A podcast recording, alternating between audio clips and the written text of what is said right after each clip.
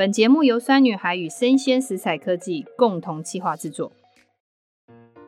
酸女孩陪你四季料理，加工越少，吃得越好。酸女孩陪你四季料理，我是酸女孩的创办人洋葱妈妈。我们团队鼓励大家原型料理，加工越少，吃得越好。我先做这一集的预告呢，就是我们等一下呢，呃，张志刚老师会帮我们带到几个非常重要的，就是美纳反应。那美纳反应其实就是为什么夜市或者是餐厅很多的食物吃起来特别好吃的原因在哪里？还有另外一个就是为什么别人的青菜炒起来特别的好吃？还有呢，如果你今天在家里想要做一道餐厅等级的料理，其实如果在炒肉丝或者是炒牛肉的过程之中，有哪一些技巧跟方法？那美纳反应在什么样的状况之下，加了一个东西之后就完全没有办法执行？这是我们等一下会跟大家分享的地方哦。今天我们这一集的来宾是邀请到厨艺科学家张志刚张老师呢，好，我们欢迎张老师出场。洋葱妈妈，大家好。好，老师好。就是你之前来上过我们第二集，那时候你告诉大家，就海鲜如何退冰最鲜美。你知道吗？我常听到很多的粉丝跟我讲说，你知道吗？那一段呢，我不断的回放。哇，希望他真正学会了。对，我告诉你，回放的意思就是说，哦，然后他们就说我从来没想过退冰是要加盐巴的。没错，而且不能用流水。你知道很多香港师傅哈，他们以前都用流水来退冰。可流水退冰的那个味道不鲜了，所以应该要一桶一桶这样的水哈，等于一批一批的，然后那水里面放盐巴，那才有用。好，那谢谢张志刚老师来。但是大家都知道说啊，张志刚老师是台湾的一个厨艺科学家，但是其他本身是所谓的化工材料背景出身的，那为什么会跨到一个厨艺科学家呢？他觉得所有的人只要厨艺变好，你要先懂科学。那你为什么会变成这样子？哦，基本上我喜欢吃东西哈。对啊，一定要对食物有热情，热情，这是真的。那就会去找原因嘛？哎，为什么做的不够好吃，对不对？那人家做什么好吃，我为什么做不好吃？就要知道 know why。除了学会 know how 以外，学 know why，这样才会进步。然后你懂点理论基础以后，你就会越做越好吃，而不是越做越忙。啊，有时候成功，有时候失败，反而没有自信心。好，这个就像有一个，你看地图有 GPS 的时候，你找到地方的话，迟早找得到。你没有地图、没有方向的时候，乱转的话，转来转去啊，浪费时间。对啊，所以其实呃，我一开始其实在，呃料理的过程，我们就创作内容的过程，其实我们是在二零二零年到二零二一年遇到了张志刚老师。那时候他在呃出版社出了很多那种厨艺科学，然后他里面，我告诉你，他就是用了四大功法行走江湖。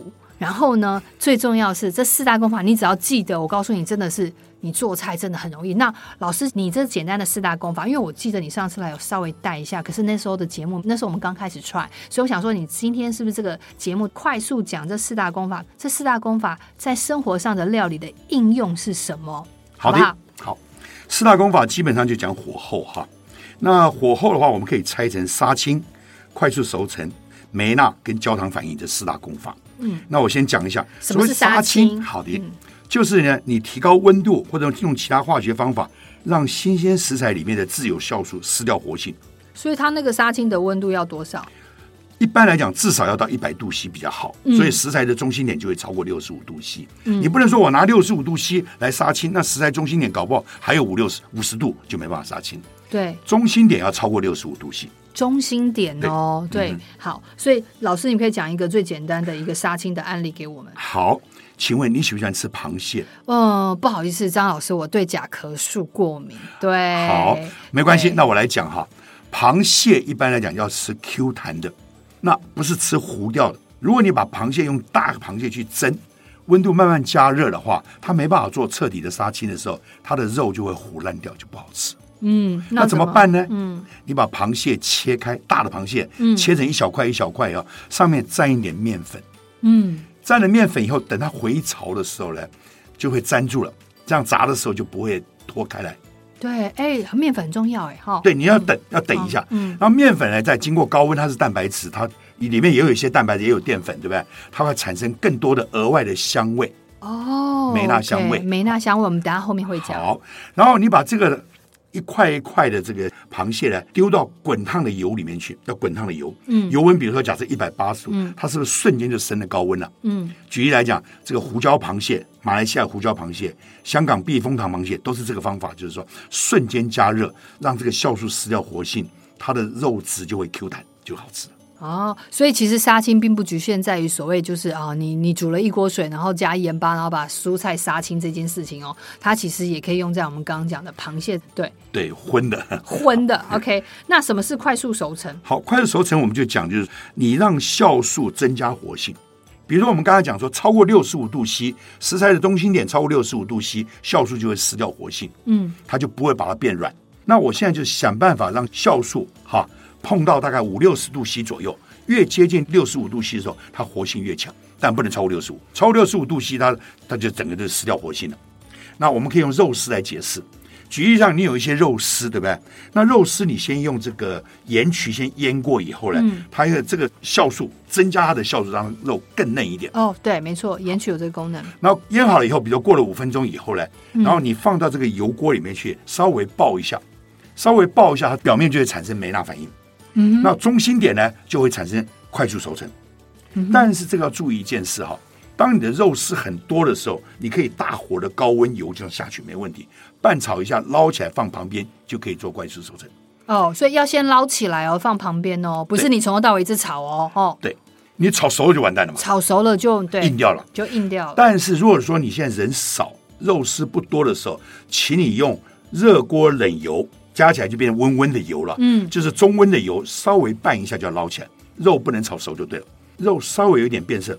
你看我们刚才说大锅人多的时候，用大大量的肉丝，你可以用高温去炒，嗯，这样一下子降温就不会炒过热。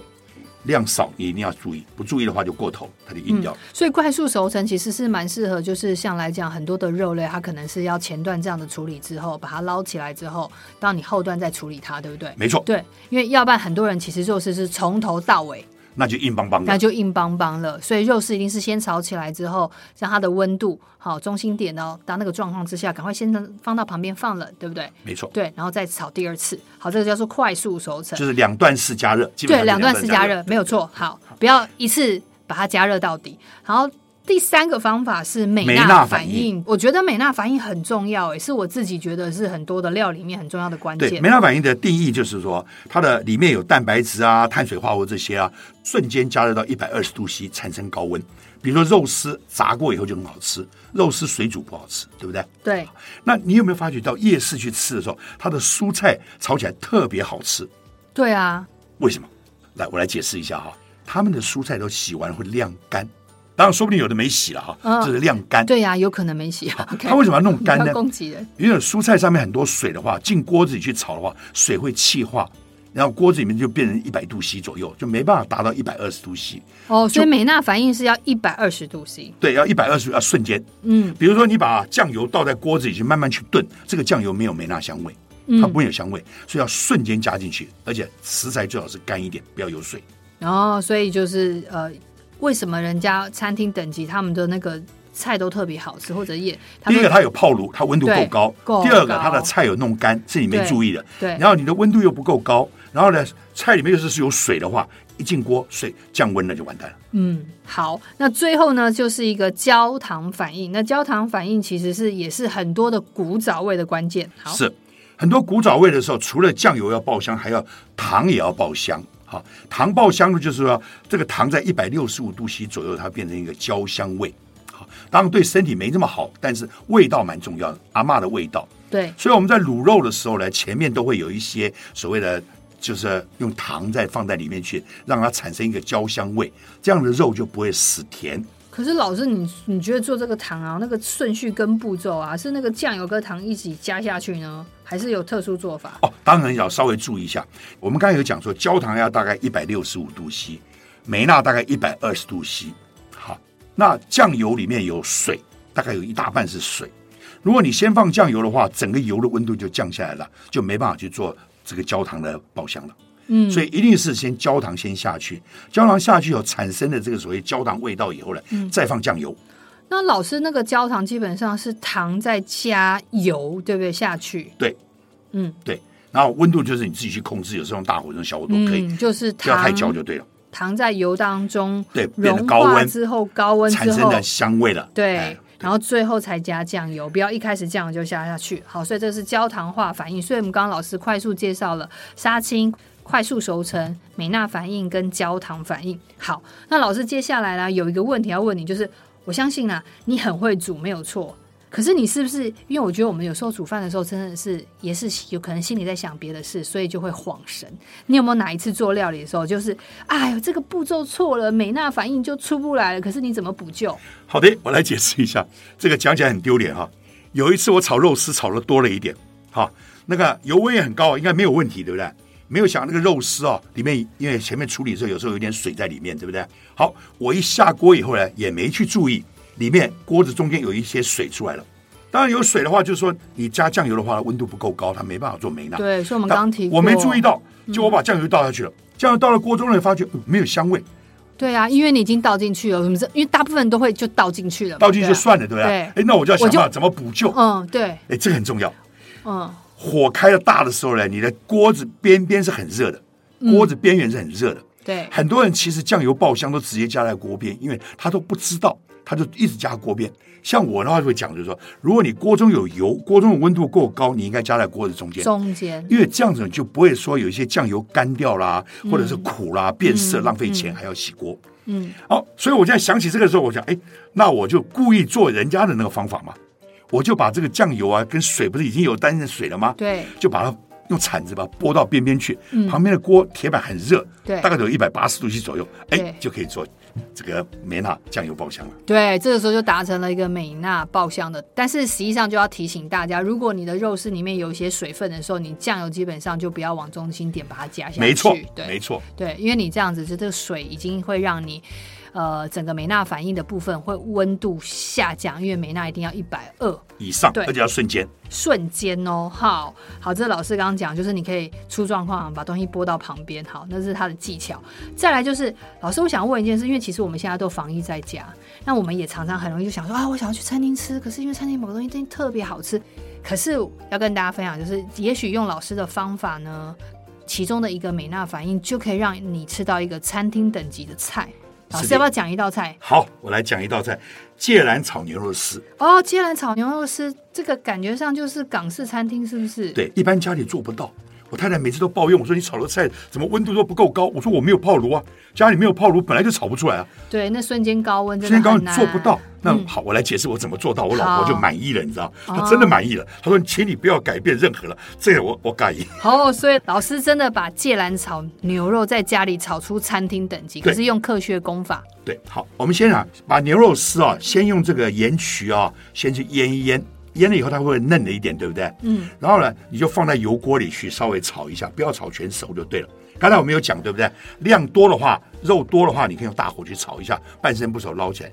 量少的时候，请你注意中温的油，不要太高温的油，拌一下，还没有熟就要捞起来放旁边。嗯，对不对？这是没办法的事哈。对，你要这样处理。好，其实换另外一个干的干净的锅子以后哈，干净的锅子以后，你要准备两大碗的滚水。我刚才讲过，我们没有泡炉，对不对？对。但是我想办法要用这个滚水来帮助我。嗯。我来解释怎么做。嗯。油很高温的时候，你把芥蓝的梗子先丢进去。OK。梗子进去稍微爆炒，炒到梗子里面都有一点焦焦了，是不是美纳香味都出来？梗子也软了。嗯。这时候呢，就把这个所谓的叶类叶片芥蓝的叶子丢进去。嗯。因为丢进去爆炒一下，它沾到那个油的香味了以后呢。跟着立刻就把两碗的滚水倒进去，啊，因为它还是继续高温一百度左右的话，它继续在沸腾，十秒钟、十五秒左右就可以就已经熟了，对不对？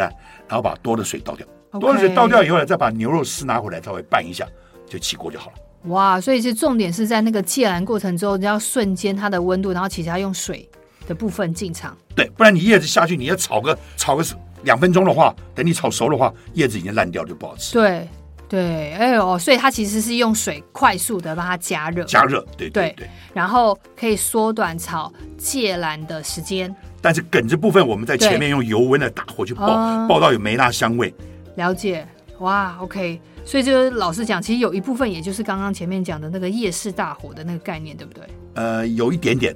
当时如果说你可以把这个叶子弄得很干的话，那更好。哦，对对对对对，所以重点啦，所以如果说蔬菜真的要炒的好吃哈，重点就是你一定要够干。可是我们常常就是在炒青菜的时候，常常就是旁边前面的菜才刚洗好，所以我捞上来其实水其所以我就特别去把梗子部分把它做到梅纳，叶子部分就等于不做没纳了，我偷懒了。OK，但如果说你想就更好的话，你的叶子早点洗干净，先把它晾干。好，OK，所以老师介绍了一道就是芥蓝炒牛肉，所以大家可以在家里试试看，就是可以。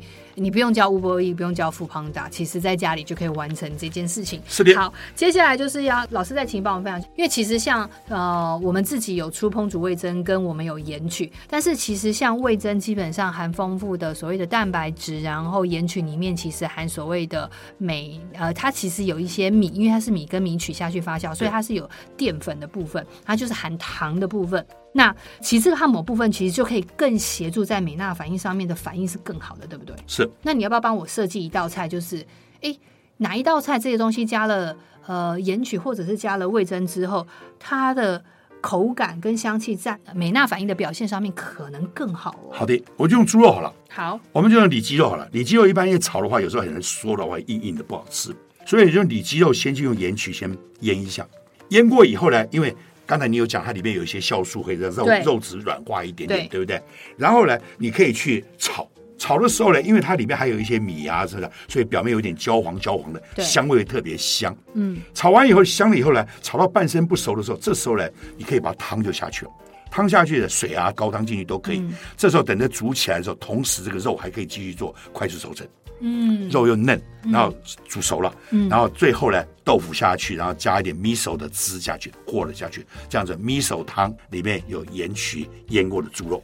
哇，OK，然后但是吃起来就是整个让人家觉得，哎，把 miso 变成一个汤的概念在尾端进去，但是肉本身其实是用盐曲的方式先执行它。是的，对，好，OK，谢谢老师。所以它其实你要讲，这也是一个把美纳反应表现得更好的一道菜。那我相信它的香气应该会蛮棒的。好，那老师其实今天来，其实我们这一集主要就是让你用美纳反应讲了很多的料理，跟你可能在料理上面不小心会发生的问题。可是老师，我一直觉得，因为我们之前都有碰到粉丝，他们那时候私讯的时候就会说：“哎，其实我很喜欢那个盐曲，盐曲腌肉不错。可是我有时候其实忙起来的时候，我的盐曲腌完肉的时候，我可能不是下去煎，我可能会是下去进烤箱烤。”那比如说，有些人就会说，我是把我的青鱼啊，然后加盐曲下去烤，或者是我把鸡肉啊加盐曲腌完之后下去烤。